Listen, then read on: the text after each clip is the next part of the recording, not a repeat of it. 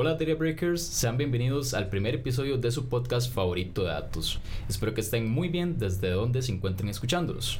Hoy nos complace recibir a un invitado especial, el cual es Alejandro Fernández Sanabria. Él comenzó como periodista en La Nación y fue en el financiero donde fue líder del equipo que creó la aplicación Does School Pay Off? How Much, que es una calculadora salarial, la cual ganó el premio a la mejor aplicación de noticias. Además, fue finalista del premio Gabriel García Márquez y ganó el Premio Mundial del Periodismo de Datos auspiciado por Google. Luego, trabajó en Univision, donde gestionó un proyecto de investigación pionero que involucró a siete organizaciones de medios en América Latina para revelar injusticias generalizadas en las instituciones de defensa pública. En StopUp analizó el comportamiento del consumidor segmentado por género para las entradas del evento Super Bowl mediante un sistema para comprender los hábitos de compra. También realizó un análisis de datos sobre los 10 mejores artistas musicales para la revista Billboard y extrajo datos de compradores de boletos para crear perfiles de fanáticos para la NBA, la NHL y la NFL para una historia en los medios. Después de toda esta trayectoria, se encuentra laborando actualmente en PlayStation, donde utiliza The Storytelling para explicar modelos de datos a gran escala dentro de la compañía. Con esta introducción damos inicio al podcast con los siguientes puntos. Eh, bueno, Alejandro, bienvenido. Muchísimas gracias por tu tiempo. Gracias por estar acá. Eh, ok, básicamente queremos que después de hablar de toda esta trayectoria, estos logros, todas estas cosas, queremos que la gente entienda un poquito más de qué son datos y acercarnos a qué son datos, ¿verdad? Entonces vamos a ir tocando distintos temas de un poco de todo lo que Jorge mencionó, mi compañero. Y em, vamos a empezar un poco con tal vez, eh, bueno, hablábamos al principio de periodismo, hablábamos de investigación y demás, pero ya después empieza a introducirse los datos, ¿verdad? Entonces, eh, nos gustaría muchísimo hablar un poco de la relación de los datos em, con, con tu trayectoria, cómo fue creando un impacto y tal vez la primera pregunta que yo te haría sería, ¿cuándo comenzaste a notar la importancia de los datos en tu trabajo? Como periodista que estaba enfocado en, en investigar y buscar hechos, ¿dónde fue que vimos, mira, ocupo datos para esto? Sí, eh, primero, muchas gracias por invitarme.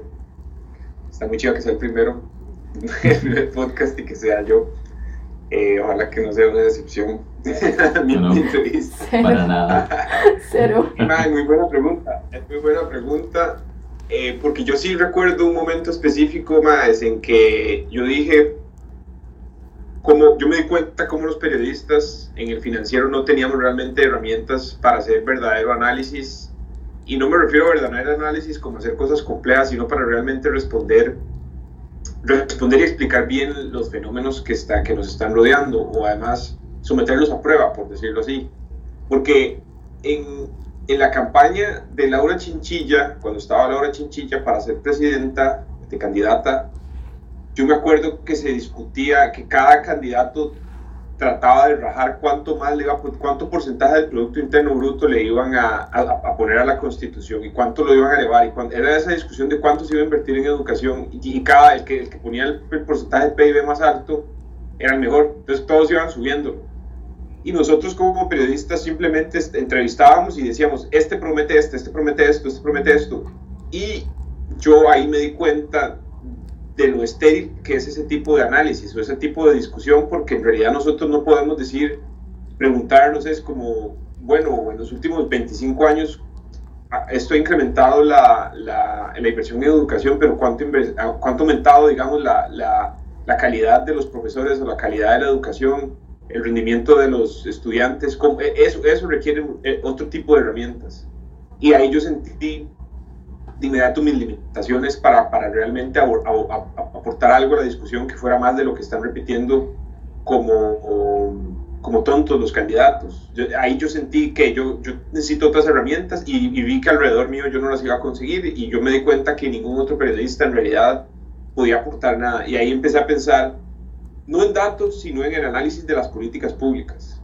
Y e, ese, ese, ese precisamente fue mi, mi posgrado. Después de que yo eh, yo me gradué en leyes en la, en, la, en la, UCR, luego yo me fui a Chicago a sacar una maestría en análisis de políticas públicas, precisamente para entender mejor eh, cómo la inversión en educación puede estar cambiando o no eh, la vida de las personas, cómo la inversión puede ser absurdamente mala, puede ser buena, puede ser, cómo medimos eso, cuáles son los modelos que existen. Y ahí, ahí es donde yo entro a pensar en datos, pero no es en datos realmente lo que yo estoy pensando, yo estoy pensando en, en, modelos de análisis, por decirlo así. Claro, claro, y es que al final em, los datos los datos están en todas partes y nuestro teléfono nos, nos recolecta a diario miles de millones de datos, pero ¿para qué sirven? Para responder preguntas, ¿verdad? Y no sabemos ni qué pregunta estamos planteando si no hay análisis. Súper, súper, me encanta. Pues están los datos ahí, pero usted no sabe realmente qué hacer con ellos, que también es una de las situaciones que sucede. Como las, las personas dicen, sí, un montón de datos, y todo el mundo hablando, anda hablando de Big Data como algo muy chiva, muy sofisticado, pero en realidad no saben qué es Big Data, eh, nunca han trabajado en ambientes de Big Data, no saben, si ustedes dan un set de datos, en realidad no saben qué van a extraer de ahí y le puedo decir que el 99% de los periodistas, mm, usted les puede dar los datos, usted les puede decir, con estos datos usted puede concluir si la inversión de Costa Rica ha sido buena en educación y en los periodistas no van a saber qué hacer con eso. Claro, claro. Y bueno, eso creo que tal vez se anticipa un poco, no estoy segura, pero igual quiero plantearte la pregunta. ¿Qué dirías que es un diferenciador entre vos con tu formación, bueno, si no, no, no se anticipa tanto. Este, un diferenciador entre vos con tu formación periodística relacionada a los datos que no tiene un científico puro, porque ahorita estás como en data journaling, pero no es propiamente como en un medio de comunicación abierto, como un periódico que circule. Eh, eh, digamos que la principal diferencia es que mi, mi mayor preocupación es no solo que eh, respondamos la pregunta que queremos responder, sino que la, hagamos llegar de manera muy efectiva a quien debe llegar. Ese es, ese es el reto en Data Journalism, como lo entendemos o como se entiende en Estados Unidos, es sí, vamos a, vamos a, tenemos esta información, tenemos estos datos, vamos a hacer un equipo con las mejores personas que nos ayuden a hacer este análisis bien, pero además de eso, nosotros tenemos que el deber de que esto lo entienda el ciudadano promedio. Eh, ese es el gran reto, eh, eh, desde el punto de vista no del data scientist, porque donde yo trabajo, ese no es el gran reto del modelador, ese es el gran reto mío. de, cómo yo voy a plantear esto, yo tengo que entender todo el modelo, yo tengo que tener la capacidad de aplicar ese modelo con los datos, pero además yo tengo que tener la capacidad de ir y llevar ese mensaje para garantizar que, por ejemplo, un product manager entienda lo que yo le estoy, la conclusión, y que además la entienda suficientemente bien como para que tome una buena decisión con los datos que nosotros le, le proveímos. Eh, o, con las, o, con la información que le dimos, porque nosotros, ese es el punto, hay una, hay una gran diferencia entre los datos y una gran diferencia entre la información y el conocimiento, ¿verdad? Datos, información, conocimiento.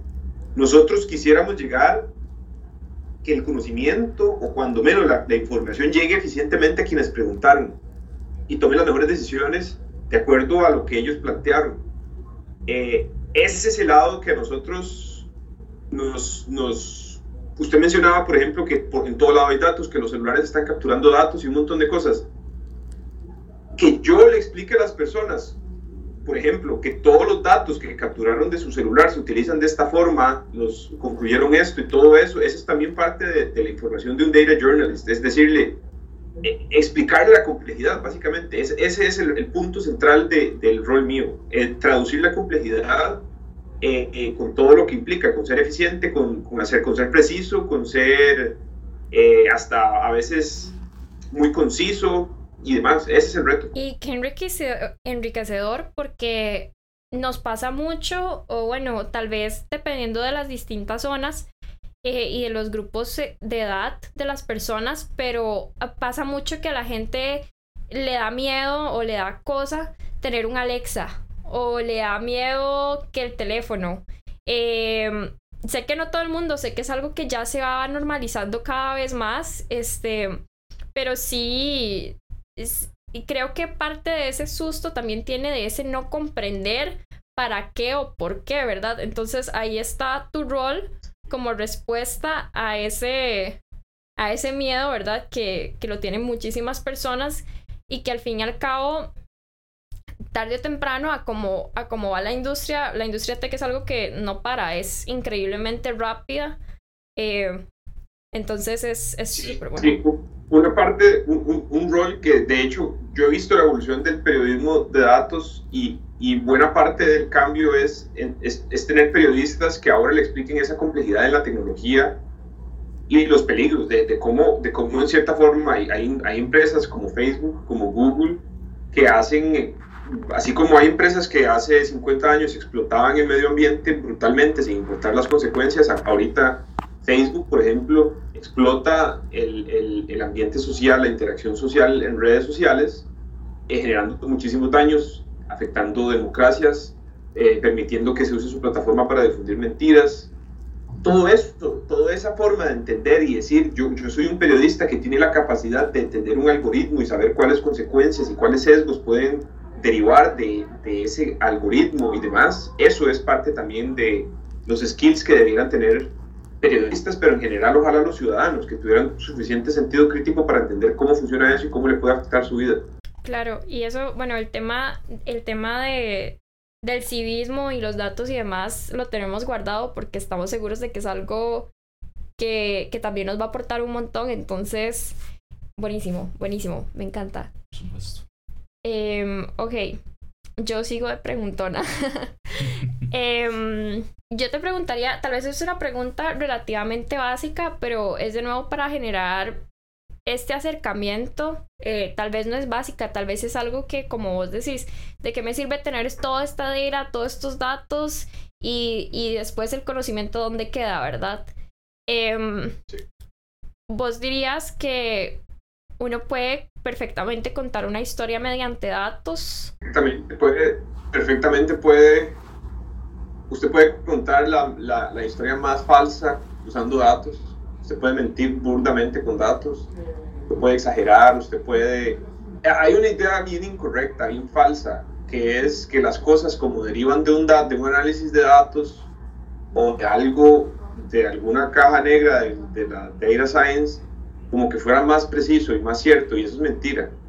Eh, cuando usted, si hay una de las cosas que yo me he dado cuenta es que entre, cuando usted ya se da cuenta cómo producen las salchichas, usted, usted, usted sabe cómo mentir, cómo eh, manipular los datos perfectamente. Ya usted sabe cómo es el proceso y usted sabe dónde están los problemas, las debilidades, cómo, cómo en realidad esa idea, las, muchas personas entran o se imaginan que los lugares donde se manejan datos los datos están perfectamente estructurados, eh, no hay errores, no hay una cantidad de inconsistencias y en realidad eh, parte de mi trabajo también es eso, es, es, es decir, vea, encontramos estas inconsistencias aquí, queremos arreglarlas para que, para que mi equipo pueda trabajar con esos datos, necesitamos hacer estos cambios, déjeme explicarle qué es el error específico que encontramos, eh, vamos a una reunión y si usted no entiende yo le hago un ejemplo, les voy directo a los datos y extraigo eh, una serie de ejemplos en los que encontramos imprecisiones, inconsistencias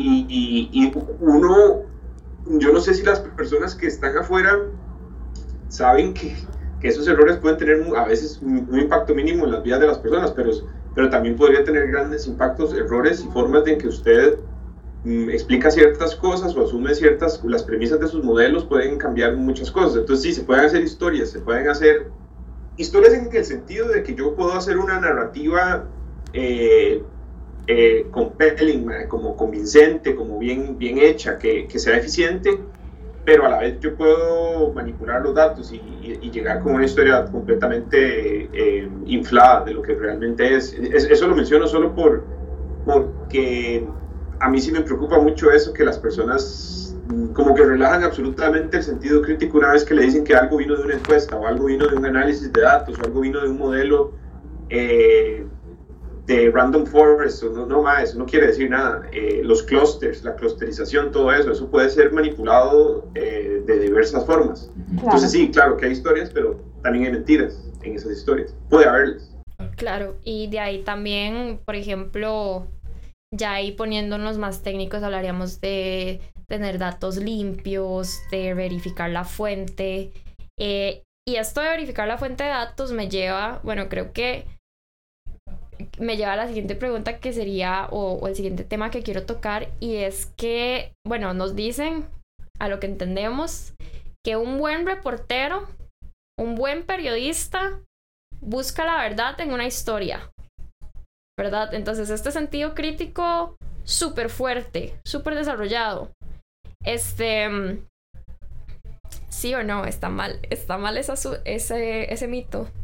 No, no está mal, no está mal porque digamos que, que, bueno, por supuesto, usted puede tener reporteros y data scientists y en general científicos que usen toda la información y el conocimiento para mentir y manipular, pero, pero sí es cierto que, ahora veámoslo de otra forma, veamos el, el, lado positivo. El, lado positivo es que cuando usted tiene datos, si usted tiene las fuentes, si usted tiene todo un método transparente en el que cualquier persona que agarre su método y lo reproduzca y tome unos datos que usted usó, podría llegar a las mismas conclusiones. Entonces, ese es un gran valor del periodismo de datos y en general de, en cualquier compañía, tener estos, esta transparencia de los métodos, de las conclusiones y demás, en el que, ok, aquí ya ahorita podemos, tenemos todo lo necesario para tener una discusión válida sobre lo que queremos hacer. Eso ya sea en PlayStation, en donde usted quiera o en una democracia. Este es el gran valor del periodismo de datos. Cuando las discusiones colectivas permiten tener, ojalá, discusiones eh, limpias, transparentes, en las que sí nos basamos en hechos, hasta donde sea posible. Y ahí es donde yo, lo que yo, eso fue lo que a mí me motivó a meterme en periodismo de datos, que, que yo pudiera contribuir, agregar valor a la discusión pública. porque no hay nada más irónico, si ustedes lo observan, no hay nada más irónico que el periodista pasa hablando de políticas públicas, de proyectos de ley, de todo lo que tiene que ver con la ordenanza pública, con la, con la, con, la democracia, pero es quizás de las peores, de las personas peor formadas para responder preguntas con respecto a las políticas públicas, porque no están entrenados para eso. El periodismo el gran error del periodismo, el gran problema del periodismo es que por sí solo el periodismo no tiene ningún método de investigación, como si lo tienen muchísimos científicos, los biólogos, los químicos, tienen sus propios métodos. Entonces yo me di cuenta de eso en, buena medida por mi papá, quien también es periodista y tenía esta misma inquietud. Y yo me, yo me di cuenta que yo tenía que salirme de las escuelas de periodismo y demás e irme a Chicago y a, a otros lados a conseguir métodos de investigación eh, que me, permitieran hacer este tipo de trabajo. Es así como yo termino enredado con los datos y, obviamente en aquel momento yo no sabía que luego de haber aprendido eso yo iba a terminar aquí en, en, en, la, en el área de la Bahía de San Francisco trabajando en esto. Yo no sabía, eso es, lo, eso es como lo más chiva. Yo, yo me metí en una cosa que luego yo no sé ni siquiera dónde iba a terminar y aquí estoy. Y yo luego yo no sé, yo realmente no sé dónde voy a estar en 10 años como que mi curiosidad me llevó hacia eso. Mi, curiosidad me llevó a pasar un montón de cosas que me llevaron a terminar acá. Y, y, no me cabe duda de que sí, esta, esa curiosidad y esa ganas de tener un periodismo que empezara realmente a aportar cosas distintas, sí, sí me, me enriqueció muchísimo como periodista. Está buenísimo, está buenísimo, porque sí, bueno, yo sí creo mucho en que, en que al final nadie sabe qué es lo que va a pasar, pero, pero pasa, pero pasa, ¿verdad?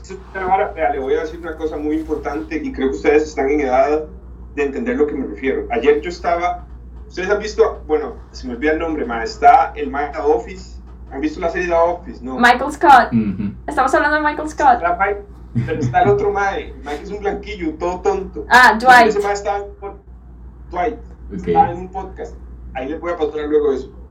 Y el Mike dice, vea Mike, usted a los 20 años, en sus 20 años, en sus 20, usted no tiene que tener todo definido, todo asegurado. No tiene que tener ya desde ya el trabajo o, el, o la, la prueba de los exámenes, todo listo y todo su mundo calculado.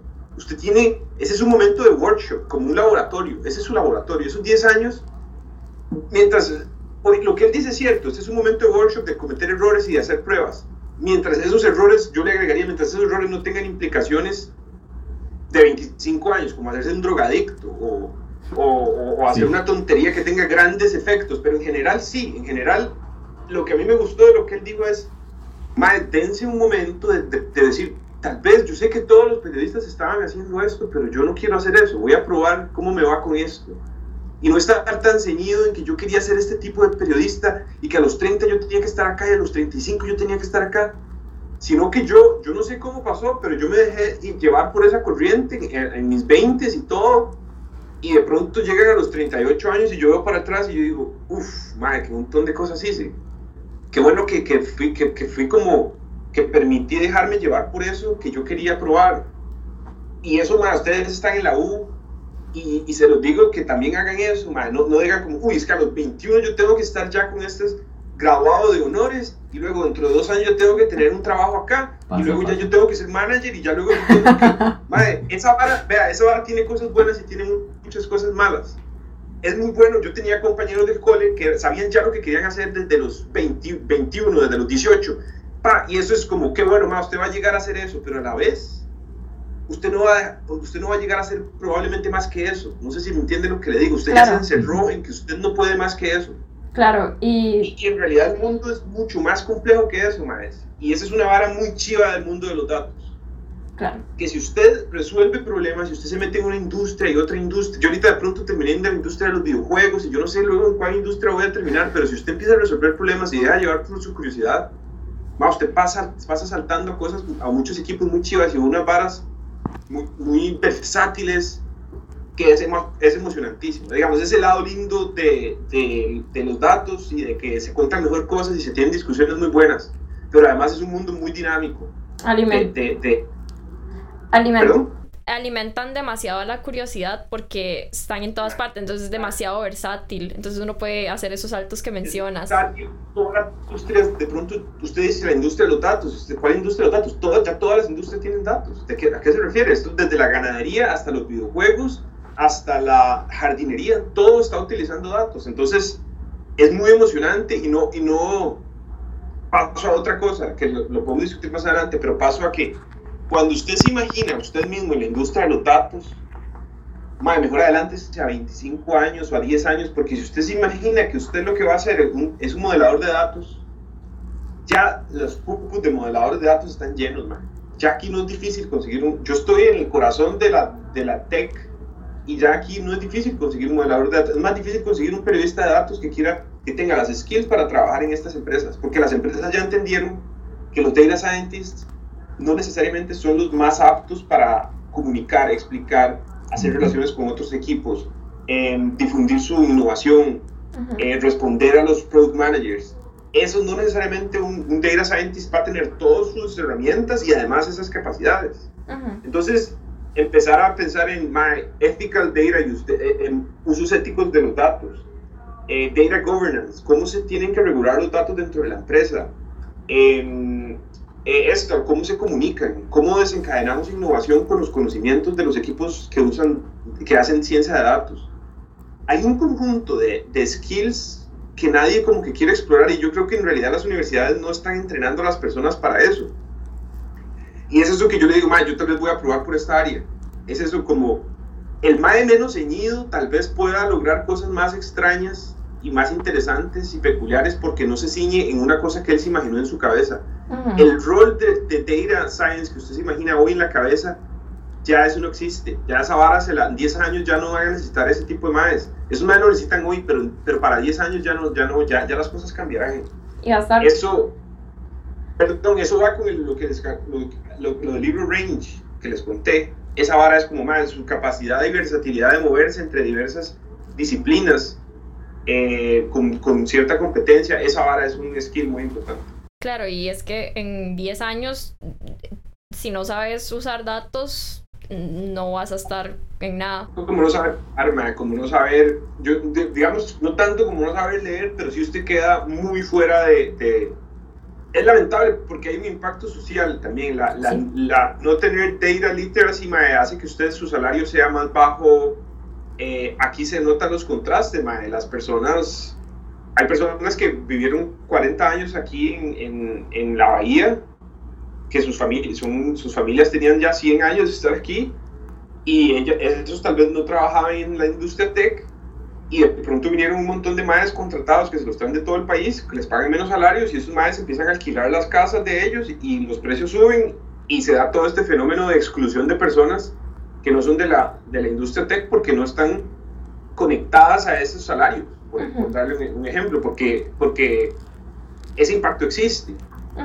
Entonces, no solo ese impacto social, sino también como que si yo me hubiera quedado en el periodismo, en la industria periodística, mis límites para entender y hacer cosas hubieran, hubieran sido muy, muy bajos, mi, umbral hubiera sido muy bajo, yo quería hacer más cosas, entender más cosas, eh, responder preguntas de otra forma. Y, y el, el, periodismo, la industria periodística está en una cierta clara decadencia, que yo siento, ahora yo lo veo como, uy, más, si yo me hubiera quedado allá, yo sí que estaría aburrido de, de estar en la industria del periodismo en cierta forma. No, no, no, no, lo digo porque eso también afecta a la democracia y, la, la, prensa débil es una sociedad débil, es un discurso, es una, es una discusión pública débil, pero a la vez eh, yo sí me alegro de haberme salido de eso y disfrutar de, de, de, entender y trabajar con otros equipos y todo que viene con la industria de los datos.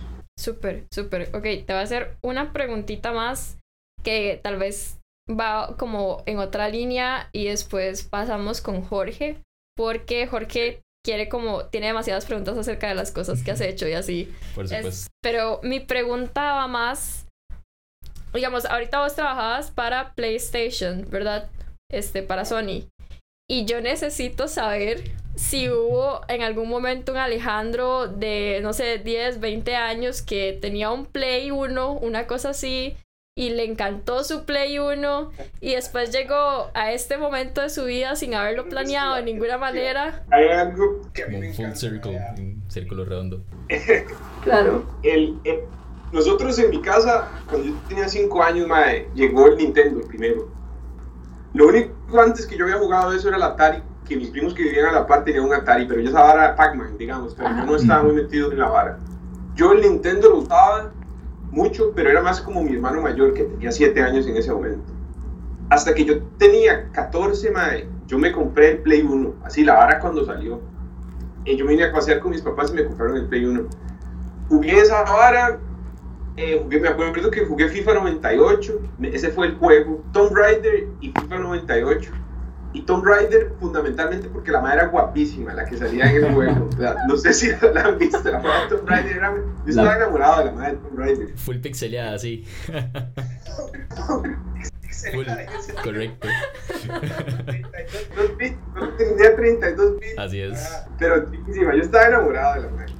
Y, pero ya, luego me, como que yo no me di cuenta que la U me sacó, me puse muy ocupado, me puse a estudiar derecho, me puse a, a llevar una vida de, yo, me salí de los videojuegos, hasta que de pronto para la entrevista con Play, con PlayStation me dice, ellos, ellos, aunque usted no lo crea, si usted demuestra que usted sabe de videojuegos, a ellos les gusta porque sí hay que conocer la industria.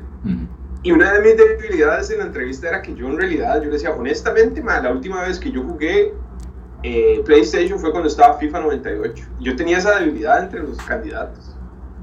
Y, y, y, madre, saltó y yo no había jugado nada. Y de pronto yo pasé de, del PlayStation 1 al PlayStation 5, madre. Así, pum. Y yo, yo noté la diferencia en la calidad, en las cosas. En el FIFA para mí fue impresionante. Yo, madre, ¿en qué momento llegamos a esto?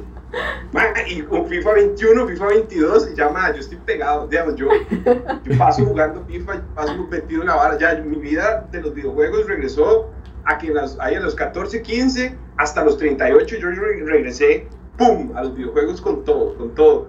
Y es una vara también muy chiva, madre, como estar aprendiendo cosas nuevas, como meterse en otros rides nuevos que, que usted no planeaba estar metido. Yo jamás planeaba o nadie planea estar a los 38, regresar a ser un fiebre en los videojuegos a raíz de su trabajo. Eso es una vara muy chiva. Claro. Me, me, es una buena pregunta, sí, sí. Sí, la verdad, ahorita yo tuve un renacer en los videojuegos, en los últimos dos años. Buenísimo, buenísimo, qué experiencia más linda. Así es, definitivamente, y no, y aparte de eso que pues pudiste ver como esa trayectoria de la primera generación y ahora pasaste a esta última generación, pero igual, ¿verdad? Es... Yo pasé primera generación, man, hasta el 5, fue así, ¡ah, man, mejor! Y de pronto, mae, esta, el Play 5 se convirtió en la mejor plataforma, la mejor consola del mundo y todas las ventas y la locura están agotadas y todo eso. Correcto. Como que me, me parece chivísimo, mae. Como que en mi vida personal tuvo un gran impacto, mae. Además, mae, yo, yo aquí, eh, quieras o no, mae, y creo que a todos los inmigrantes nos pasa, nuestra vida es círculo social es muy pequeño, mae. Entonces yo estoy con mi gata, estoy aquí con, con mi esposa, estoy tranquilo, mae, y juego Play como un loco y, y disfruto. Y es chivísima ver, mae, que sale un juego nuevo y es que mae, a uno le regalan el juego, le regalan los juegos que salen. Entonces uno tiene acceso a cualquier juego. Y todos los compañeros del Brett dicen, mae, salió Stray, el nuevo juego del gato, de no sé qué. Ajá. Y es muy chiva, ma, es, es un círculo como que sí me gusta mucho esa industria. Además, yo no sabía que me podía gustar tanto otra vez los videojuegos. Claro, no, no, por supuesto. Y más que estás, como vos decís, eh, un comentario bastante cierto es que pues tenés que conocer, ¿verdad? Justamente donde estás trabajando y en el, en el alrededor, ¿verdad? El ambiente, que es base en eso, Es- digamos, a que es Business intelligence, saber qué le gusta, qué es lo que está pegando, qué es trending, cómo funcionan los juegos, qué tipos de juegos hay, cuál es el más popular. Conocer esas varas, vieras que lo valoran ma, en, en, en Play, digamos que en mi experiencia a mí se preguntó eso, como bueno, ma, ojalá usted supiera algo de, de- Y obviamente no tiene todo el sentido de mentir, ¿verdad? Es, ah, no, sí, yo estoy metidísimo en los videojuegos para que le den el brete. Pero, pero no lo hice, ma, porque luego quedaba como un jetón. Exacto. Pero ahora sí me metí right, man. Sí, está muy chido. Sí, no, exacto, ¿no? Igual le fuiste agarrando como la ola, entonces igual eso es súper bien. Y pues bueno, vale, esto también nos interesa bastante, ya que ahora mencionabas también algo eh, bastante chiva de tu perfil, que es justamente eh, haber pasado de un área, ¿verdad? Como por ejemplo periodismo, ahora por ejemplo también trabajando en el, en el área de, de videojuegos y demás, usando los datos, pero también hay una parte eh, donde pues lideraste un equipo, ¿no? Que llevó a cabo una calculadora salarial entonces, justamente es que contanos, ¿verdad? ¿Cómo fue eh, o cuál fue el principal objetivo, ¿no? De llevar a cabo esa calculadora salarial, de liderarlo y decir, mira, vamos por este proyecto. Eso fue un proyecto chivísimo. Eso fue un proyecto chivísimo, mae, y me cambió la vida completamente ese proyecto. Porque, porque por ese proyecto, mae, bueno, ok. Ese proyecto surge porque una, mae, la, re- la regresión logística multivariada y demás es uno de los modelos más usados y que se, se, se explican, se utilizan muy frecuentemente para explicar la- cuando diversos factores podrían explicar algo, algo que usted quiera averiguar. Entonces, por ejemplo, ¿cuáles son los factores que explican que las personas tengan tal salario? Entonces, que usted, se- que usted esté en esta industria, que usted sea hombre, que usted sea mujer, que usted tenga estos años de experiencia, que usted, todas esas cosas. Y eso, se- eso lo estudiamos, nosotros estudiamos muchísimos modelos, pero uno de esos en Chicago. Y yo vine y yo entendí el potencial que tenía eso. Entonces, eh, eh, me reuní con amigos economistas que yo tenía así, y uno de ellos era um, um, Andrés Fernández, un economista en Costa Rica. Y ese man había hecho un trabajo muy interesante de eso, de, no, no enfocado en lo que yo quería, pero él había cuáles eran las variables que explicaban eh, diversos rendimientos educativos. Y, y utilizar la encuesta de hogares eh, para ver cómo entonces esos, su educación y su escolaridad, controlando por otro tipo de variables, pueden determinar cuánta plata hace usted. Entonces, usted, entonces la, varia- la, la calculadora lo que hace es decir, bueno, ma, por cada año de escolaridad vemos que en promedio, en promedio, según estas, cuando usted tiene estas, estas eh, condiciones, eh, su, su promedio salarial es más o menos este, cuando usted tiene un posgrado, ok. Ma, la gente, eh, este trabajo lo hice con ellos, se publicaron ma, una serie de reportajes. Ma, a la gente le encantó la calculadora porque genera mucho morbo, ma, generó mucho, generó mucho enojo, ma, la diferencia entre cuando usted a la calculadora, usted le cambiaba, usted dejaba todo igual, le cambiaba el género y se veía la disparidad de, de salarios. Ma, esa vara se movió en redes y se fue, pero fue bueno porque generó una discusión buena y a mí eso primero me gustó mucho. Generamos una discusión basada en datos. Esto no son prejuicios, esto es lo que está, esta es la mejor fuente de información. Es la realidad. Este es el mejor modelo posible. Aquí, ahora sí hablemos. Eso fue chivísimo. Eh, yo venía llegando de, de Chicago, mae. Eso fue el primer, quizás el primer proyecto que yo hice después de, de regresar a, a- a la nación. Em, y mae, y por, pero por así, por buena, buena suerte, mae, ese, ese, ese, ese, ese, eh, ese proyecto se gana el Premio Mundial de Datos. Es. Eh, que ma, eso ahora para mí me cambió la vida, absolutamente, porque me gané, nos ganamos ese premio, madre. Eh, que en ese momento, o hasta la fecha, yo creo que ningún, ningún equipo de periodístico de Costa Rica se ha ganado ese premio. Y madre, a raíz de ese premio, a mí me contacta Univision en Miami para decirme que si quiero integrar una unidad de investigación de análisis de, periodismo de datos en, en, Miami, con un maestro, Ronnie, que también él estaba en La Nación, pero él ya estaba en sus movidas y me dijo, madre, me contrató, yo voy a ser el editor de esa unidad de investigación con datos, eh, que no se quiere venir conmigo. Y por supuesto, madre, me fui.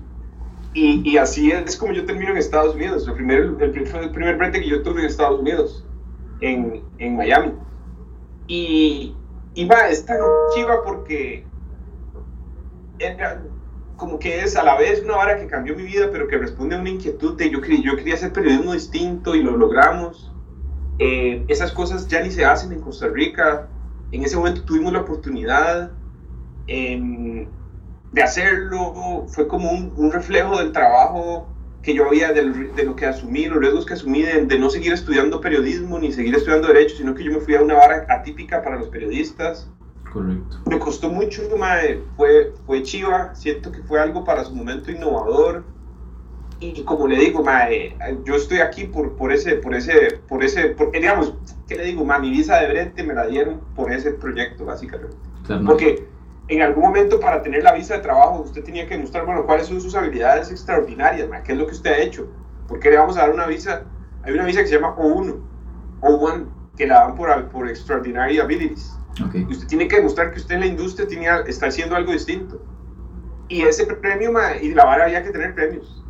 Eh, y, ese fue uno de los que lograron que a mí me dieran esa visa, ma, y, y sí, es como que yo le digo, yo vuelvo a ver para atrás, yo, ma, desde ese momento hasta ahora, ¿cómo yo terminé aquí en PlayStation? ¿Qué pasó? ¿Qué, qué fue lo que...? Pero se lo digo, es, uno, me dejé llevar por mi curiosidad y, y por supuesto, los, el apoyo que me ha me han dado mi familia, mis privilegios, mis cosas, lo que, todo lo que hay, toda la generación que hay detrás mío de personas que me apoyaron.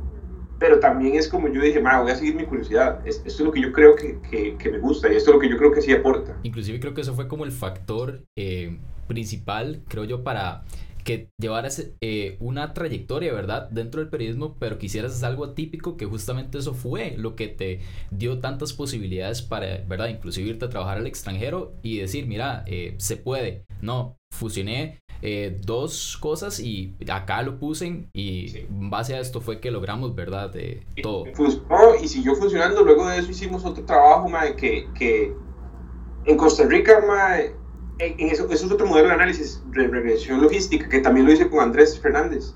Eh, es, es, más, ¿sabe que en Costa Rica, si usted en este momento me lo arrestan, usted tiene derecho a un defensor, usted tiene derecho a un abogado. Usted no puede ir al proceso si no tiene abogado. Pero si usted no tiene plata para pagar un abogado, el Estado le asigna uno. Y el salario de ese, de ese abogado, ese defensor público, se llaman defensores públicos, lo paga el Estado. Pero si usted sí tiene plata, usted se va y se busca el abogado que, que mejor le sirva. Pero ya usted va intuyendo, que, que eh, ahí hay algo raro, ¿verdad? Como que si yo, entonces, si yo tengo más plata, puedo conseguir cierto tipo de abogado. Y tal vez ese otro abogado no tiene tanto trabajo como los defensores públicos. Y puede dedicarle más tiempo a mi caso y todo eso. Entonces, mae, también, mae, esa fue una, casi que a mano, prácticamente a mano, mae, nosotros agarramos, estoy hablando de miles de miles de sentencias penales construimos las bases de datos a mano. Eh, y también, pero eso fue con el estado, apoyo del Estado de la Justicia, el Estado de la Nación. Gente, el equipo de ellos, todos trabajando las bases de datos y construimos un, otra, otro modelo que compara el rendimiento según, según el delito, según el, el género, la experiencia del abogado, la experiencia de los jueces, la experiencia del fiscal, todo eso. ¿Cuáles son las probabilidades de que usted vaya a la cárcel según el tipo de abogado que usted tiene? Ese también es un proyecto que nació de las inquietudes que yo he tenido, de las discusiones que yo tenía con mi papá, que él también planteaba que esa investigación había que hacerla, y de, de, eso que le digo, tratar de hacer cosas distintas, y también eh, es, es, como muy, fue, fue de mis, posiblemente mi mejor investigación hasta la fecha, eh, basada en datos, para mí es mejor que la de la calculadora salarial, aunque generó menos clics para mí es mejor, ma, esa. Eh, me parece que refleja mejor el periodismo que deberíamos estar haciendo. Refleja mucho cómo se puede usar los datos ma, para empezar a investigar al Poder Judicial y ver, cómo se cometen injusticias y cómo hay sesgos. Esa, esa pues vara me, me, satisface mucho y creo que ojalá más personas se, se apuntaran a, a, hacer eso en el periodismo y en general en fundaciones, en organizaciones, no tienen que ser periódicos, que empezaran a hacerse, a plantearse preguntas y, a y meterse en los datos no porque los datos son chivas y porque está de moda y porque pagan bien, sino meterse porque realmente nos ayuda a, a, tener mejores discusiones. Bueno, en realidad cada uno se mete por lo que le dé la gana, pero me parece más chiva cuando la gente se mete por, para tratar de tener mejores Por algo genuino, prácticamente. más provechoso. Pues Así es. Sí, sí. Claro, no, no, completamente. Y no, justamente siguiendo desde ese punto por el cual, ¿verdad? Este, no solamente se, se habla de la parte como tal de la calculadora del producto, de la investigación que pusiste, sino también que lleva todo un, un background, ¿verdad? Un trasfondo técnico y también inclusive creo yo también que eh, algo de auto de ser autodidacta, por ejemplo. Entonces, ¿cuáles pensarías vos que son esas necesidades autodidactas que debe atender un profesional que trabaja con datos? relacionándolo, por ejemplo, con ese trabajo de investigación? Sí, es una muy buena pregunta, ma, es muy importante para cualquier... Ma, si usted, si usted para hacer estas cosas, para meterse a investigar, para plantearse preguntas, para... Si usted inicialmente no tiene una curiosidad básica, una, una, unas ganas de entender cosas, por el afán de entenderlas, ma, no, porque, no, no porque si usted resuelve esto... en se va a ganar un premio o algo así, sino que si usted naturalmente siempre por su vida anda preguntándose cosas, cuando va en el bus, cuando va caminando por la calle, dice, ¿por qué será esto? ¿Qué ganas de ver esto? ¿Será cierto esto? Este me afirmó esto, ¿será cierto? ¿Cuántas mentiras nos estarán metiendo? Empezar a pensar así. Y además, usted tiene eso y tiene la disciplina de, de, de, ser como un, un, un, mae que por su cuenta puede disciplinadamente dividir su, su, vida y dedicar un tiempo para responder estas preguntas, aunque sea en su tiempo libre, ser un, un, un, independent learner, una persona que aprende por su cuenta, que puede ver videos, que puede consultar libros, que sabe dónde están las fuentes, que sabe cuántas, cuáles son las buenas fuentes, sabe distinguir. Si usted tiene eso, usted tiene yo le puedo decir que usted tiene el, el, el, lo demás es ir a sacar, a sacar un título, tratar de, de, de, tener los skills específicos de la industria, pero si usted tiene esa curiosidad básica y esa, esa disciplina, mae, usted tiene prácticamente todo.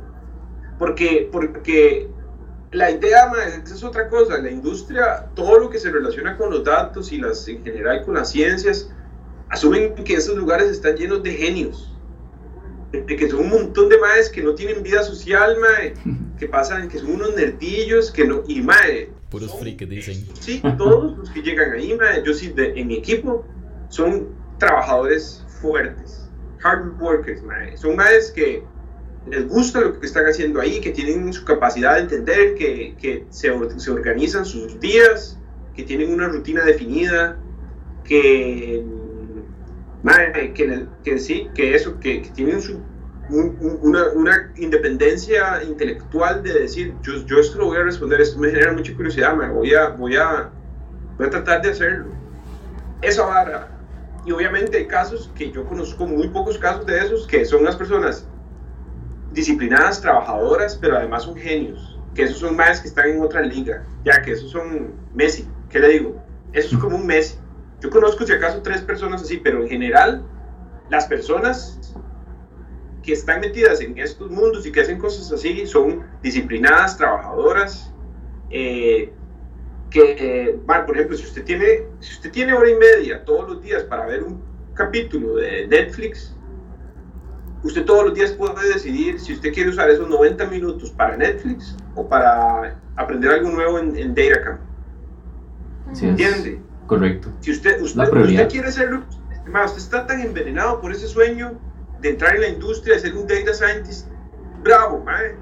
Si usted lo quiere, usted deja botado ese episodio y se pone a hacer algo que le enriquezca para eso. Así es.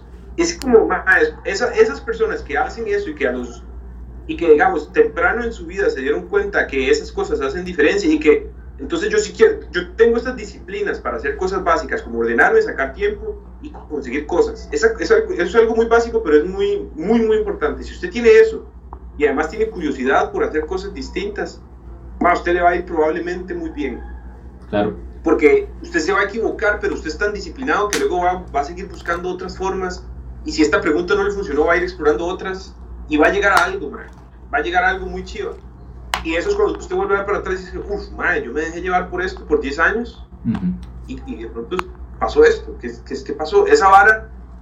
Y, y, tener esa actitud en una industria tan chiva como la de, la de los datos, de la, de, de la tecnología, digamos, en general, madre, me parece chiva. Porque además usted puede, puede vivir, llevar una vida bonita dentro de ese mundo.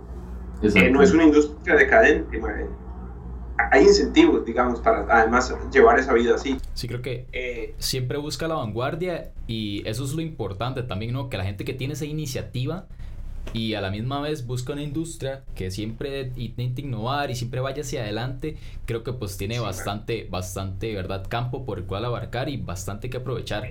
Eso, esa vara yo le llamo furia, ma, la furia, que usted tenga la furia, ma. Que usted diga, ma, yo es que yo no vine aquí a, digamos, me dieron este brete, yo lo voy a poner todo a este brete. Yo entré aquí, ahora yo tengo que ponerle la furia, tengo que bajarme, tengo que... Pero además, mae, no es como que usted, por dicha, mae, o yo no he tenido esa situación en la que yo no tenga vida para nada más trabajar, que yo, yo no... En, en, en el periodismo, mae, ese era otro problema, mae, son jornadas extenuantes, con un salario muy malo.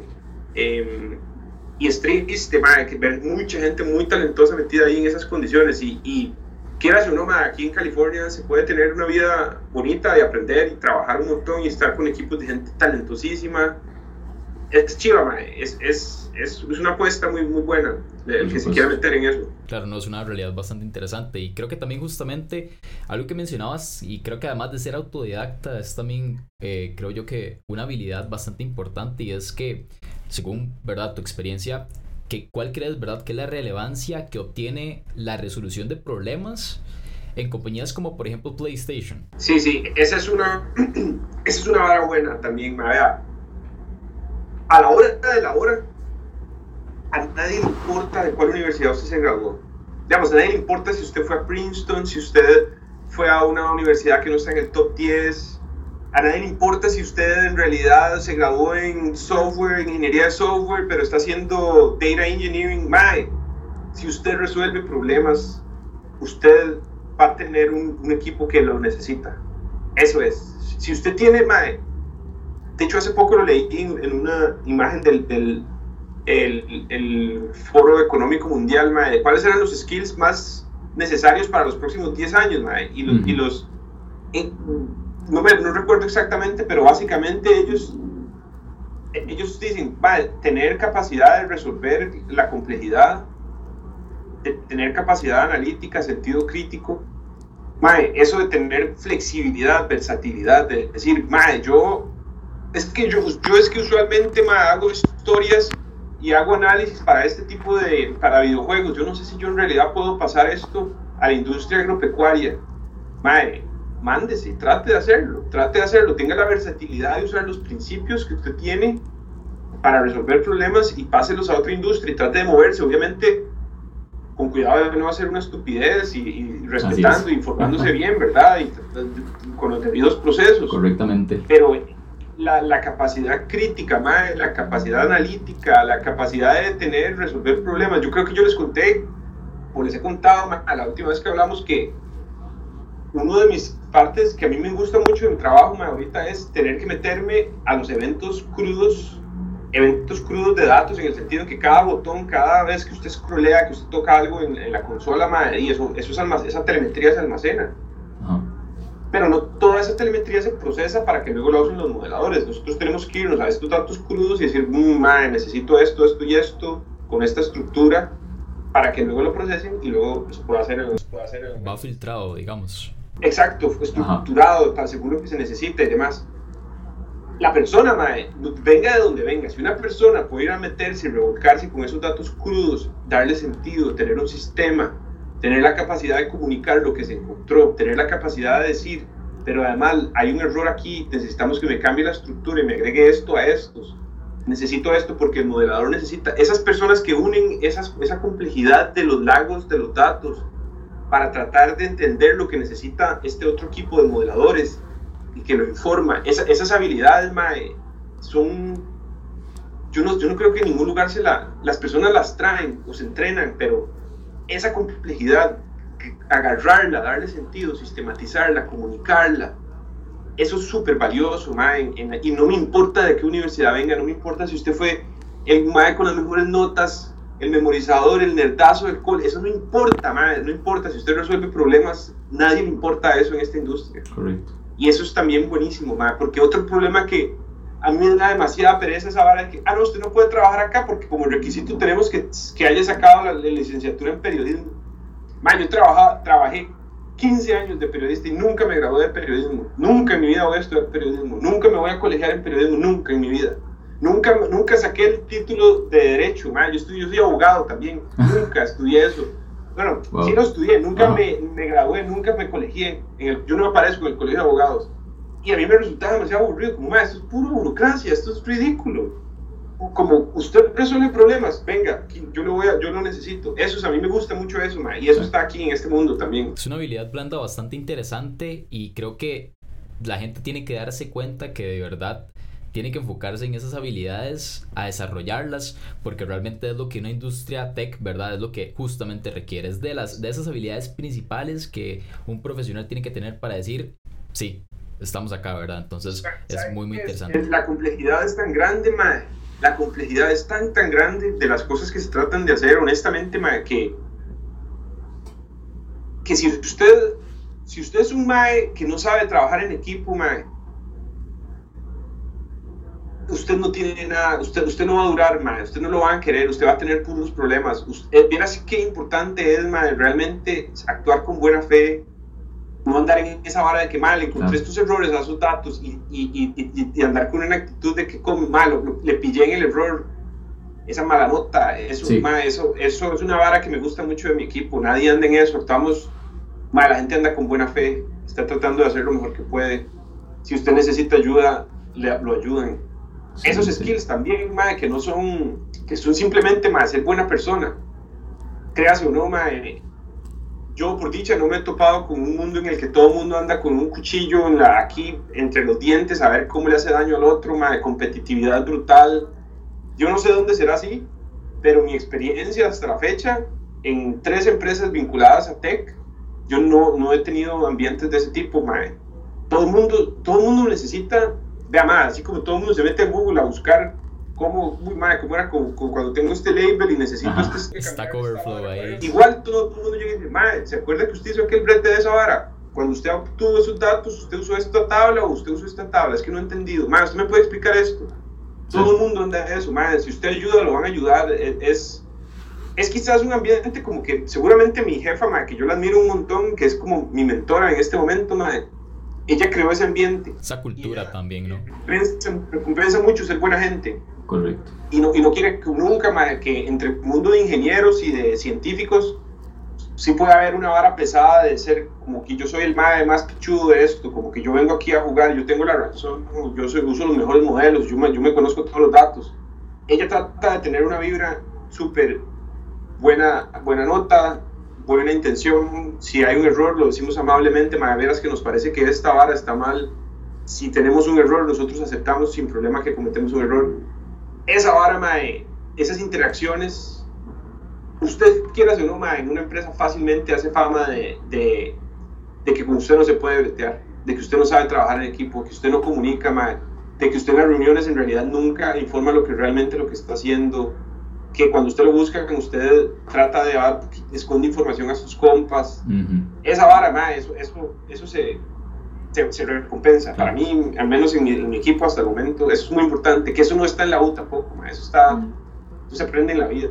Claro, y digamos, ahí, porque yo puedo ser la persona más, como vos decís, la persona más volada y como el más nerdazo y el que más sepa todo, ¿verdad?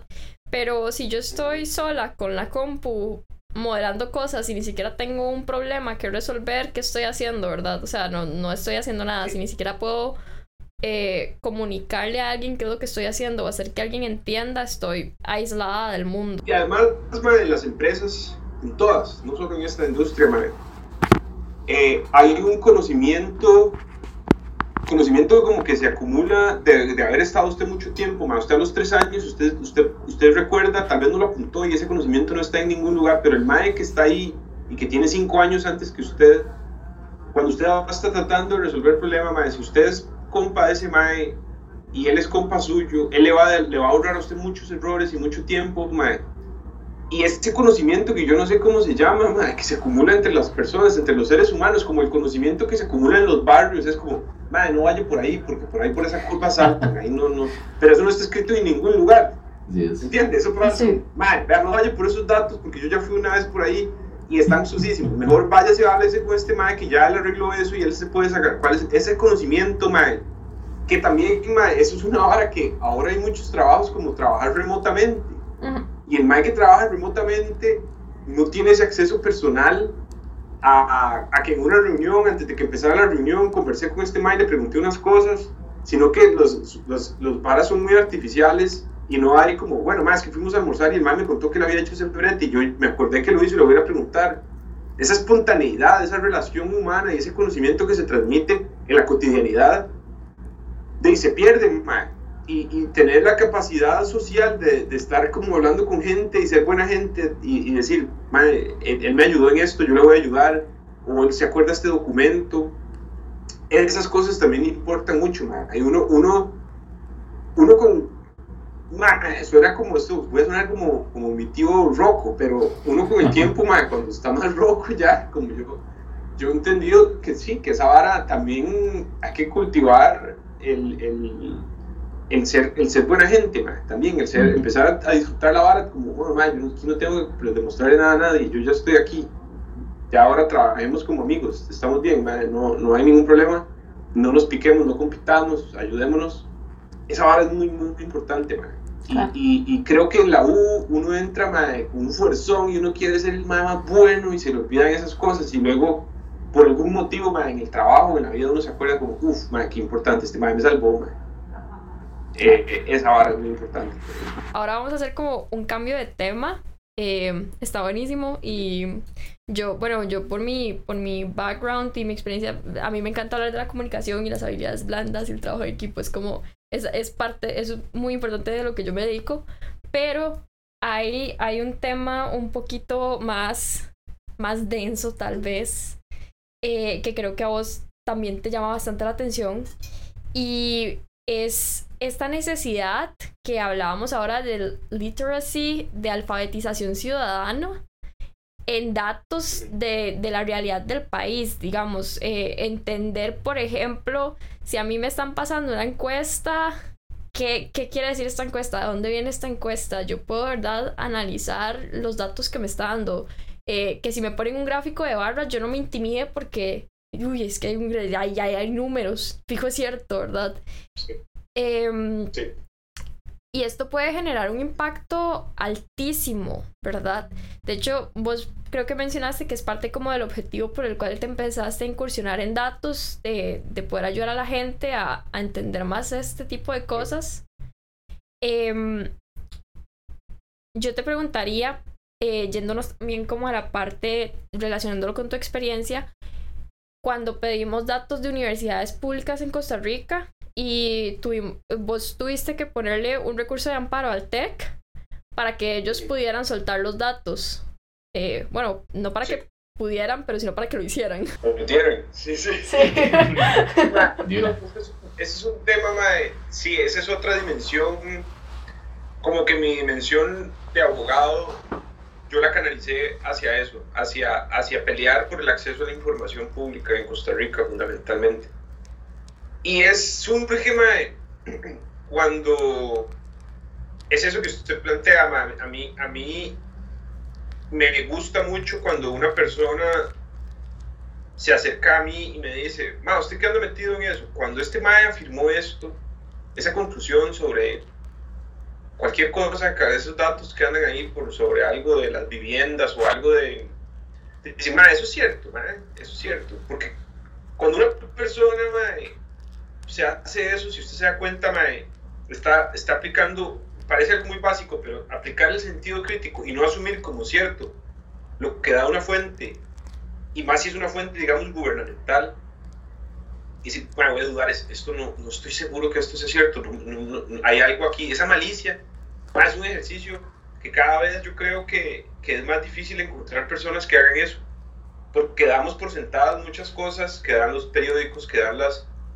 Y es un ejercicio intelectual súper básico, pero súper escaso, man. Y eso, eso, ahí es donde yo, man, hubo un momento en el que ya usted empieza a hacer preguntas en que los datos no están disponibles. No, no, responder esa pregunta y someter a dudas de si algo es cierto, de si este estudio que hizo este MA es cierto, o este informe que hicieron, hizo alguien en el gobierno, esta oficina, tal institución, eso no está ahí, ellos tienen todo. Y es una, es una forma tan dictatorial de, de decir, yo aquí tengo las conclusiones, pero yo no le voy a dar a usted los datos que yo use como base para llegar a esas conclusiones. Es tan, es tan, tan, es un atropello tan grande a la, a la, a la, a la libertad de pensar, es tan grosero eso, es tan... me enoja tanto a mí eso, se lo digo honestamente, me enoja tanto cuando alguien dice, sí, no, pero eso, ahí están las conclusiones, ahí están las tablas ya. No, no, madre, déjeme ver los datos crudos, ¿de dónde salió eso?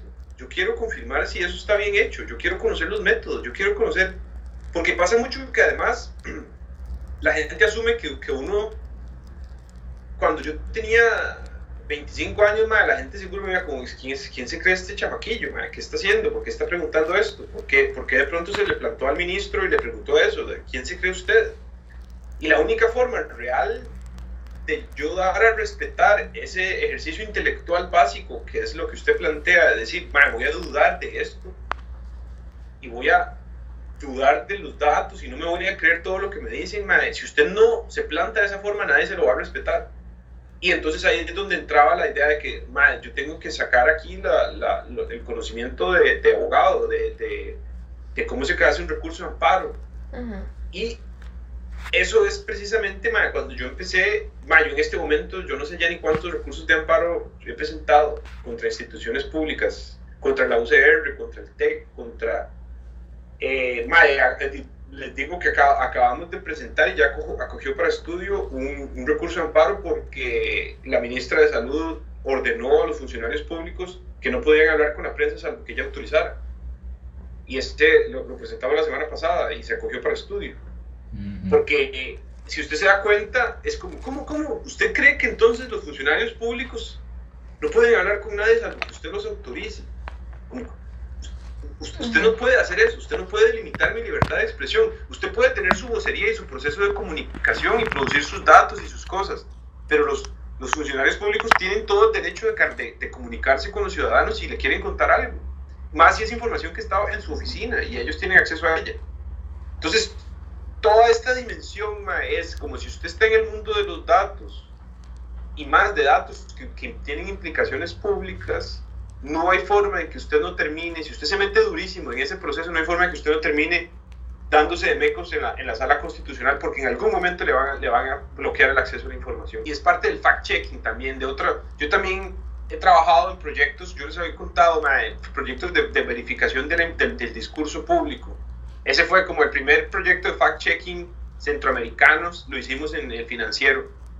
Eh, eh, en un proyecto pequeñito que se llamaba Rete al Candidato, las personas hacían precisamente esto que yo le estoy diciendo, nos mandaban preguntas como, ¿qué tan cierto es que el precio del frijol se comportó de esta forma como lo está diciendo Villalta? Y, y, teníamos un equipo de personas que nos íbamos a verificar si eso era cierto. Más es uno de los proyectos más interesantes que yo he desarrollado y, con los equipos de gente más talentosa y que a mí me encanta. Yo solo hago todos los días, eso, eso es, yo paso dudando de las cosas que las redes sociales están llenas de, tonterías. De WhatsApp nos llegan mensajes con información que nadie tiene por qué estar confiando en eso. Claro. Ese ejercicio intelectual es, va a derivar siempre en terminar, terminar defendiendo el acceso a la información.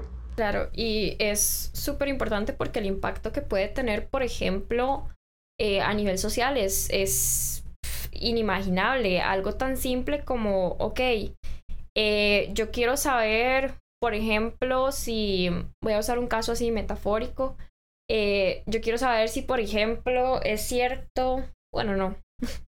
Eh, por ejemplo, se prohibió se va a poner político esto.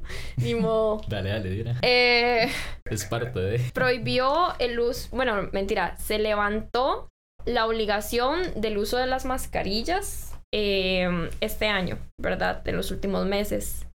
Desde que se levantó la obligación del uso de la mascarilla en espacios públicos, no hemos vuelto a ver datos como ciudadanos costarricenses de los, de los comportamientos de los casos de COVID. Entonces, eh, yo he escuchado o he visto, o porque en mi círculo social tantas personas se han contagiado cuando antes tal vez solo se contagiaba una, tal vez yo puedo inferir cosas, pero eso es un círculo social de 20 personas versus un país que tiene sus 5 millones de habitantes, etcétera. O sea, es una muestra. Yo no tengo información, ¿cómo sabemos si, si fue buena idea eso o no? ¿Cómo vamos a saber que, que de nuevo hay que poner las mascarillas?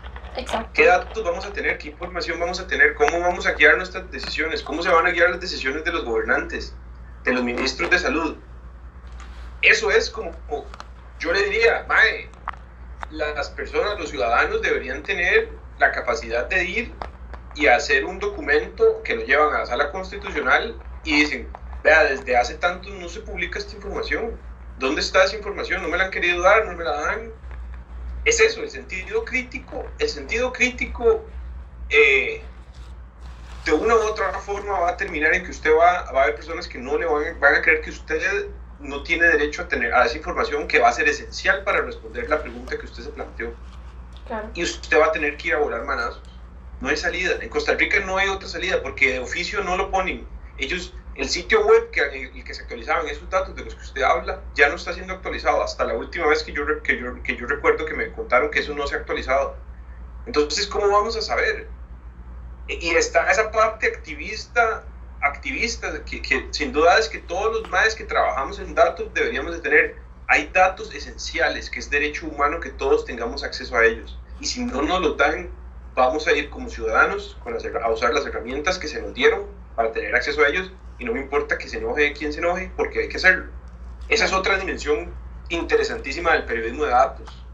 Porque antes, mae, por ejemplo, usted era como normal que usted pidiera que le dieran unas fotocopias de un plano. Pero la, cuando yo empecé a hacer cuando yo empecé a hacer mis investigaciones de ciertas cosas, si a mí agarraba, si yo le pedía los datos que usted tenía en Excel en su oficina pública y usted los agarraba y los imprimía, ¿qué voy a hacer yo con unos Excel impresos? ¿Me entiendes? Porque yo entendía, Mike, que usted me tiene que dar los datos utilizables por computadoras. De lo contrario, yo lo que tengo son un millón de filas impresas en una vara así que no me sirven para nada. Se lo juro que nosotros tuvimos que presentar recursos de amparo para obligar que se dieran formatos utilizables por computadoras. Y ese, esos amparos, la sala constitucional, hay sentencias en las que dicen, no es cierto, me hay que darse las usables por computadoras, porque de lo contrario no se está dando acceso real a la información. Eso es parte de eso. Sí, no, y, y el impacto que tiene también, por ejemplo, porque sigamos con el mismo tema para no, para no tener que cambiar la pregunta. ¿Cómo sé que entonces estoy cuidando mi salud de la forma adecuada? Al final cada quien es libre de, digamos, incluso con la con la obligatoria, obligatoriedad. Ajá. Incluso con, con con eso. ¿Con eso? Ah, Incluso con, con, con digamos, la, la norma de que sí necesitamos eh, usar mascarilla en un espacio público por, eh, por la situación de, de COVID, ¿verdad? Que ya, ya, ya vivimos eh, no hace falta detallar en el COVID todo lo que vivimos como sociedad. Eh, ¿Cómo sé que ahora que están saliendo otras cosas, por ejemplo, eso puede ser bueno o puede ser malo? ¿O cómo sé que la decisión que estoy tomando es la correcta? Al fin y al cabo, eh, a mi parecer, esa es la función de los datos, respaldar decisiones. Entonces, ¿cómo, cómo puedo yo buscar o, responderme esas preguntas si no tengo datos y cómo sé yo que no están jugando con mi salud porque entonces como vos decís eh, en base a qué se están rigiendo los gobernantes si, si estoy rigiendo un ministerio de salud, pero no estoy pensando en realmente el impacto que estos comportamientos sociales pueden tener en la salud de los ciudadanos, ¿cuáles intereses tengo yo? Estoy pensando en ser ministra de salud porque, porque se ve bonito el título, por intereses personales o, por, o porque de verdad me importa la salud eh, o porque de verdad quiero ayudar a evitar que pase otra desgracia como todo lo que se vivió eh, en el 2020, por ejemplo. Sí, eso es, y, y es esencial que las personas, si usted va a trabajar, porque otra cosa es, las instituciones públicas van a necesitar también un montón de análisis de datos y un montón de data scientists y para tomar mejores decisiones y realmente sacar provecho de esta tecnología, ¿verdad? Pero también entender, entender que, que, que, que los dueños de esa información no son los funcionarios públicos. Los funcionarios públicos simplemente aplican la ley y, y, tienen que respondernos y darnos la información que les pedimos. Esa, esa idea, ma, yo creo que no está muy... En, en Costa Rica, si usted no mete un recurso de amparo, muy probablemente información que ya, que ya está ahí, que no aporta mucho, que ya está en los sitios web, no se la van a dar. Hay una cultura muy difícil, ma, que ojalá, ojalá en las universidades ustedes les enseñen cómo tener acceso a esa información y cómo echarse esas broncas porque es súper importante. Claro. Y bueno, eh, mencionando también la universidad y tomando en cuenta que todo, bueno, esta conversación la abrimos con, con el recurso de amparo del TEC. Em, por ejemplo, ya hablamos del impacto que esto puede tener a nivel social en la salud. ¿Cuál impacto eh, considerarías vos o importancia considerarías vos que es el acceso a los datos en el ámbito educativo? Ok, usted como él se refiere al amparo del TEC y negar el acceso a esa información. Eh, me refiero a, digamos, qué tipo de impacto positivo o negativo, qué impacto podemos generar al instar a las personas a que busquen esa información cuando, cuando están buscando en cuál entrar, cuando están buscando cómo están los programas de estudio del MEP, cuando están buscando qué está sucediendo con la educación. Em, porque es un ámbito que ha sufrido muchísimos cambios y muchísima inestabilidad, por así decirlo, en los últimos años a, nivel país, a nivel público. Eh, entonces, por ejemplo, yo personalmente ya casi no conozco personas que decidan ir a un cole público, pero yo no me puedo negar a que por mi contexto y mi círculo no existan personas que su única opción es la escuela pública y el colegio público. Y entonces ¿Qué, ¿Qué variancia, qué diferencia hay ahí entre la calidad que están recibiendo las personas que conozco que van a colegios y escuelas privadas versus la educación pública? Porque al final somos un país que hizo la educación obligatoria, ¿no? Entonces... Sí, eh, em, ahí eso es muy interesante y de hecho yo estoy trabajando en, eso. En, el recurso amparo del TEC se, lo, lo, puse precisamente para tener todos los datos crudos de admisión en los últimos 10 años. Y claramente, a, mí, a mí sí, mi, mi, preocupación es, primero, obviamente, porque no me quieren dar resultados, ¿verdad? Creen que, ellos creen que nosotros no tenemos derecho a verlos. Eh, pero mi preocupación ahí es como cuando nosotros hablamos el acceso a la educación y cómo tratamos de disminuir las disparidades entre las personas, en este caso de escuelas públicas y privadas, colegios públicos y privados, eh, ¿cómo realmente sabemos si, si, las cosas están empeorando o no, si las brechas están siendo más grandes o no, si nosotros no estamos realmente siempre monitoreando eso? Entonces el deber de, de nosotros y del periodismo y de las personas, de los ciudadanos, debiera ser organicémonos para estar monitoreando eso permanentemente con la mejor información disponible. Y una de las preguntas que yo tengo personalmente y que yo he estado trabajando en eso también en mi tiempo libre es, es eso, es como las universidades están haciendo lo suficiente como para que las desigualdades en acceso a las universidades públicas eh, se decrezcan. Eh, e, esa es la pregunta, y esa es un caso perfecto en el que la mejor información simplemente nos las va, nos las va a hacer, eh, nos las va a dar a hacer un análisis de datos correcto en el tiempo, ver la evolución y ahí ojalá no haciendo, usando realmente los datos directos, difundiéndolos bien, de manera eficiente para que todo el mundo lo entienda. Em, y, y ese, es, el tipo de pregunta por el cual yo me metí en eso, en periodismo de datos. Porque de lo contrario usted lo único que tiene son opiniones. ¿A usted qué cree? ¿Usted cree que la UCR es cada vez más, más inclusiva? Obviamente si usted trabaja en la UCR y si usted trabaja en la rectoría, usted va a andar diciendo que sí, sí, sí, cada vez es más inclusiva.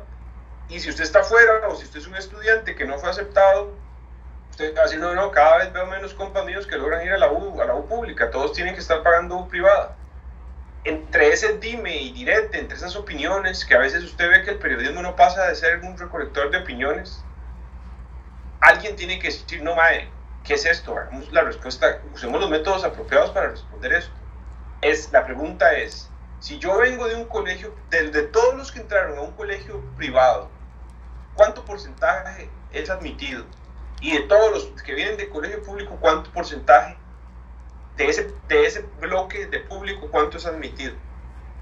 Esa comparación, hacerla por los últimos 15 años y diversas variables y diversos análisis, es una cosa que nosotros deberíamos tener a mano como sociedad, como, como, como e, eso, eso no tiene que ser algo muy difícil de obtener, eso lo debería estar publicando la misma universidad, de oficio, por su cuenta, por, como parte de sus trabajos de difusión. Tienen departamentos de comunicación que deberían considerar eso como parte de su estrategia de comunicación. Y es, es, es el impacto que tiene eso, eh, yo creo que es, es, es, muy importante, porque si no, de eso no se habla hasta que ya se nos salió de las manos.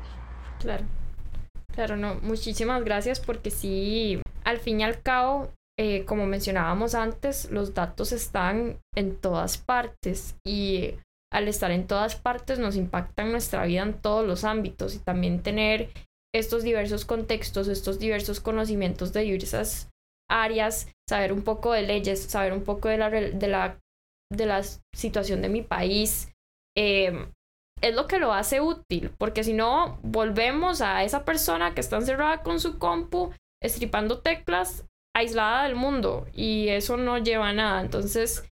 Eh, no está dando utilidad al conocimiento. Exacto, entonces pasamos de nuevo eh, a esa habilidad técnica versus habilidad blanda. Entonces, em, te dejo con, con, las preguntas que tiene más Jorge acerca de ese tema, porque si las hago yo, fijo, no me callo nunca.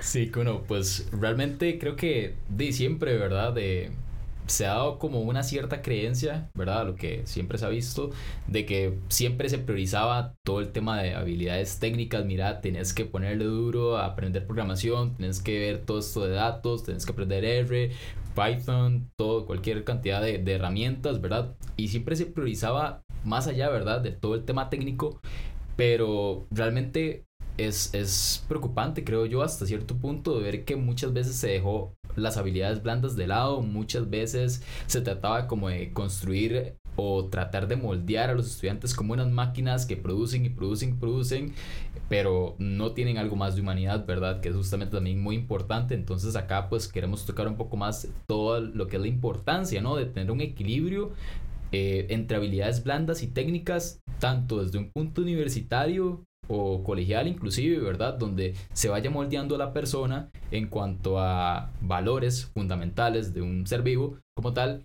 Y también pues que tampoco se descuide esa parte técnica, ¿no? Que se haga un equilibrio, que se haga un balance para que eso suma en su currículum y realmente sea, sea enriquecedor, ¿no? Porque inclusive como vos decías, eh, el hecho de, de, no alejarse, el hecho de saludar, de ser pues eh, realmente proactivo y a la misma vez eh, no, pues una buena persona en su meta laboral suma bastante, no solamente lo que realiza en la parte técnica. Entonces, justamente, por ejemplo, ¿cómo vos detallarías eh, un equilibrio correcto ¿verdad? entre estas habilidades blandas y habilidades técnicas en un perfil profesional, por ejemplo, ya sea basado en el tuyo o basado en lo que has experimentado con otros compañeros? Sí, vea, una, hay montones de habilidades, es más, el hecho que se le llame blandas es hasta como, como raro, no, lo siente, porque se les llaman blandas y y, y se les ve como suavecitas, como que esa vara no es importante, como esas en cierta forma echar, bajándoles el piso. Correcto. Y mae, usted puede tener cinco genios metidos en un equipo, usted puede tener a los cinco mejores data scientists, a los cinco mejores data journalists, usted puede ir a traérselos del todo el lado del mundo, los mejores comunicadores, los mejores visualizadores, que si esos madres no genuinamente, genuinamente, se unen a un objetivo, entienden a las personas, tratan de conocerlas, tratan de que, por ejemplo, ¿sabe qué pasa un montón? Que es como, me parece a mí, obviamente las reuniones, a nadie le gusta estar metido en siete reuniones al día porque uno no puede ser tan productivo. Pero la, la, reunión se ha, como ha perdido su sentido, entonces la reunión se convierte solo en un ritual en el que yo finjo que estoy comunicando mis, mis, mis trabajos y mis preguntas y además finjo que estoy recibiendo feedback de los otros. Entonces, si usted en realidad no, no está sacando provecho, por lo menos de la reunión semanal, porque nosotros tenemos una reunión de, de 30 minutos, para ver quién, qué está haciendo cada uno y así. Si usted en esa vara, usted está fingiendo que usted realmente está informando de lo que hizo y no, y no están realmente escuchando lo que están diciendo, usted no tiene la habilidad para trabajar en equipo, porque esos momentos sí, sí importan. Es como lo que yo le digo, el, la, la, espontaneidad de decir, un mae, yo me acuerdo en una reunión que este mae contó que estaba haciendo esto y ahora yo estoy tratando de resolver algo parecido. Voy a hablar con ese mae y retomar lo que se habló en la, en la reunión. Mae, esas cosas pueden realmente cambiar mucho, mucho los resultados de un equipo, mae. La, la, la comunicación entre equipos. Una cosa que pasa mucho, mae, es que la, la, sociedad nos llevó a, a ser hiper expertos en algo eh, como que sentimos que tenemos que ser los mejores y competir por ser los mejores en una pequeñísima área y por estar por estar solo metidos en esa área, cuando nos sacan un poquito de esa área, perdemos toda la capacidad analítica y usted ve como las personas, su, sentido crítico y su forma de razonar y de argumentar se, se, se vuelve súper deficiente, súper malos. Esa, eso es también un problema y es parte de, de los las islas que se hacen de equipos en las, en las empresas, que no se comunican entre ellos. Si usted dice, madre, ¿por qué tomó esa decisión tan mala? Si yo tenía esta información, es porque ese madre no tiene el modelo que usted tiene o no, tiene los, no sabe lo que usted sabe. Entonces, en realidad, usted tiene un montón de empresas, una fragmentación de empresas, usted, unas microempresas metidas dentro de una gran empresa porque nadie se habla. Y eso es parte de ese problema, madre, decir, yo, yo, yo, tengo algo que aprender de este equipo, voy a ir a hablar con ellos. ¿Qué saben estos madres? Si me hago amigo de ellos. Y yo se lo digo honestamente, yo no soy el madre más social en el que vaya a hablar con el equipo del otro lado en, en Play o en las empresas. Yo no tengo necesariamente esas habilidades. Pero yo he visto cómo mi jefa ha liderado relaciones que yo, ella, ella llega como embajadora del equipo y dice, ma, Alejandro está tratando de resolver esto. Entonces, y ya tiene una buena relación cosechada con, esa, con esa, ese equipo. Y yo llego, mae, y ahí yo sí tengo mae, que estar consciente de que la, usted está representando a su equipo y la jefa está esperando que usted ahora sí se comporte como un buen ser humano en representación de su equipo, sea buena gente, establezca una relación y empiece de ahí en adelante un network que le va a servir a usted. Y tal vez en la próxima ya su jefa no entra, sino que usted va directo a hacer estos links. Es una comunicación Esa es súper, usted no se imagina lo importante que es eso para cuando hay grandes empresas y varas problemas complejos. Es, que, es que estamos hablando de cantidades de datos y complejidades que solo siendo a veces, siendo un, un buen ser humano y diciendo, no entendemos esto, pidamos ayuda. Recuerde aquel mae que nos ayudó este equipo, ese mae puede saber.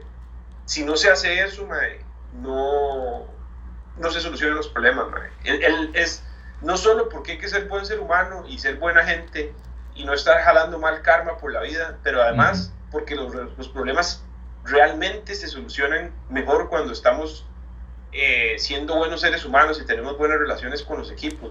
Eso es muy importante. Correcto, inclusive también entender esa parte de que es un engranaje, ¿verdad? Que se va moviendo cada pieza y justamente factores como una comunicación asertiva entre los equipos o inclusive eh, quitarse como ese, quizás a veces ese ego, ese orgullo, ¿verdad? Decir, no, no, es que yo lo puedo aprender todo, lo puedo hacer todo solo, sino también entender de que muchas veces hay otras personas a la par que nos pueden ayudar, nos pueden dar inclusive mucho mejor eh, feedback o retroalimentación de lo que quizás nosotros solamente con nuestra mente podríamos dar, ¿verdad? Entonces, justamente eso es importante e inclusive.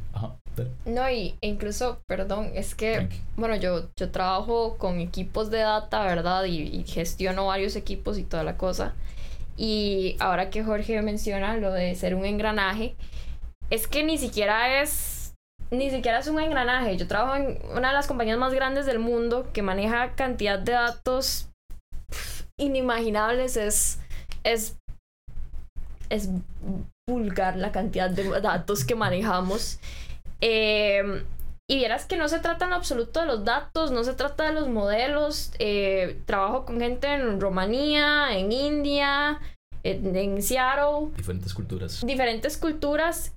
Y si yo no puedo tratarlos con el mismo respeto que quiero que me den a mí en una reunión con algo tan básico de preguntarle, hola, ¿cómo estás? ¿Cómo están allá? Tener un poquito de conciencia también de su, de su situación, porque por ejemplo, eh, no es lo mismo que yo conecte con una persona de Seattle cuando tenemos una cultura bastante más similar hasta cierto punto, que yo conecte con una persona de India, del otro lado del mundo, que habla otros idiomas, que tiene otras religiones, que tiene otro contexto social, eh, no es lo mismo. Entonces, ese respeto tiene que ser transparente.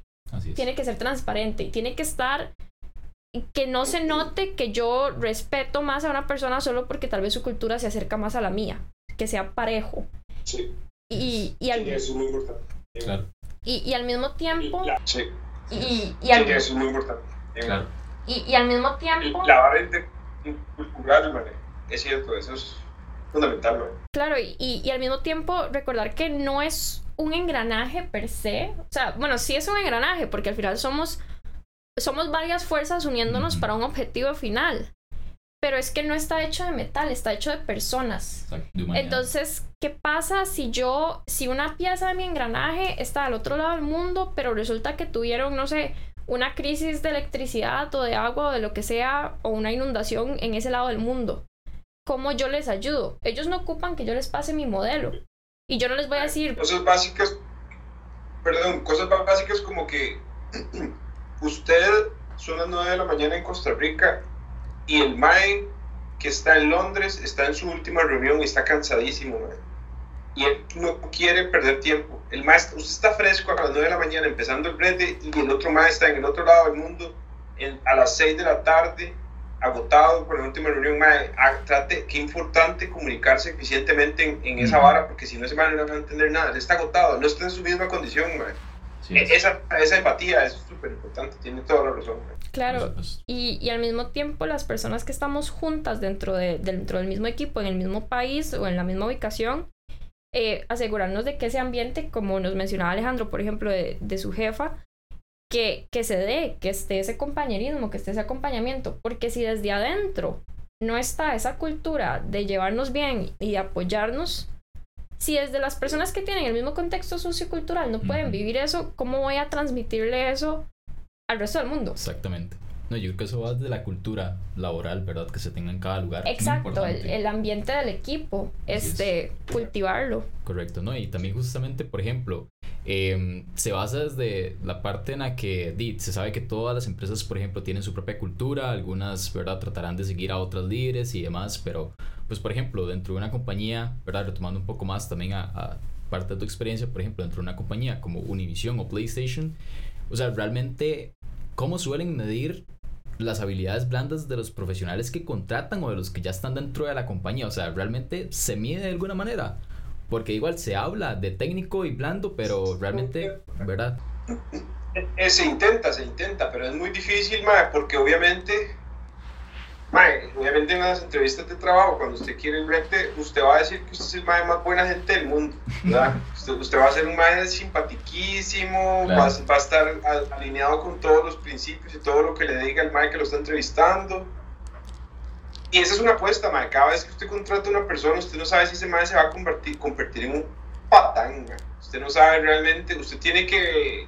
Pero hay cosas que indicadores, mae, cuando la persona no, no respeta las las en la entrevista de trabajo, cuando no respeta el tiempo, cuando se excede, cuando hay que hacer una presentación de 10 minutos y la hace de 15 minutos y no le importa. Hay cosillas que se pueden sentir, pero es difícil. Esa vara se intenta, se, intentan hacer ejercicios de preguntas como de conductuales, de, de qué, qué, haría usted en este escenario, quién tiene la razón en este caso, cómo haría usted para esto, cómo se imagina usted una rutina en un equipo que es así. Eh, y hay personas que sí se delata que tal vez no, no, no, son compatibles con lo que se viene trabajando en el equipo.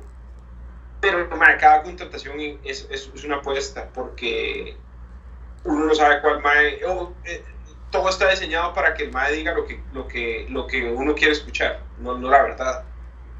Mae, sí, eso, es, una, es una bronca. Claro, por supuesto, ¿no? Y creo que en base a eso va desde el punto en el que la importancia de ir midiendo poco a poco y también compartiendo con el equipo para realmente darse cuenta, ¿verdad? De justamente cómo se van dando esas variaciones desde el proceso de que te entrevisté, te contraté hasta el punto en el que ya tienes ya tu, tu experiencia y tu trayectoria acá en la compañía, por ejemplo. Entonces justamente eso, eso es sumamente importante y pues bueno, ahí eh, eso sería. También, sí, y no solo eso, eh, Ale nos menciona, por ejemplo, toda la importancia de ser buena gente, de compartir, súper de acuerdo.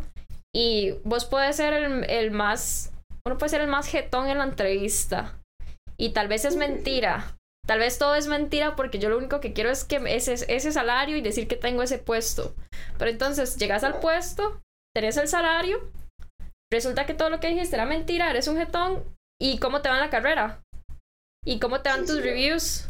Nadie quiere retear con el MAE y, y sí, pasa, MAE. Desde, desde, cómo usted envía un mensaje, un correo, desde cómo usted interpreta lo que le dicen, mae, e, eso es súper importante, MAE. Cómo usted puede mandar un mensaje en Slack que puede decir, MAE, puede decir, más, este más un pesado este mae me, está, primero me dijo que estoy equivocado, luego que le explique la vara, yo no le voy a, yo no le voy a sacar media hora para este mae, no, no, le voy a dar la reunión, no le voy a explicar nada, se le paralizó el trabajo, hace más se le paralizó, por, por comportarse como un tonto, mae, como una mala nota, se le va a paralizar y luego su propio proyecto se va a caer y como dice esta mae, la, la, la, la, meta no va a salir, mae, no va a salir. Así es. completamente. Somos tocayos. Sí, sí, por supuesto. Ahí se mantiene lotico, por supuesto. ¿Cómo no? Así es. Así como decían, deja que se te salga lotico.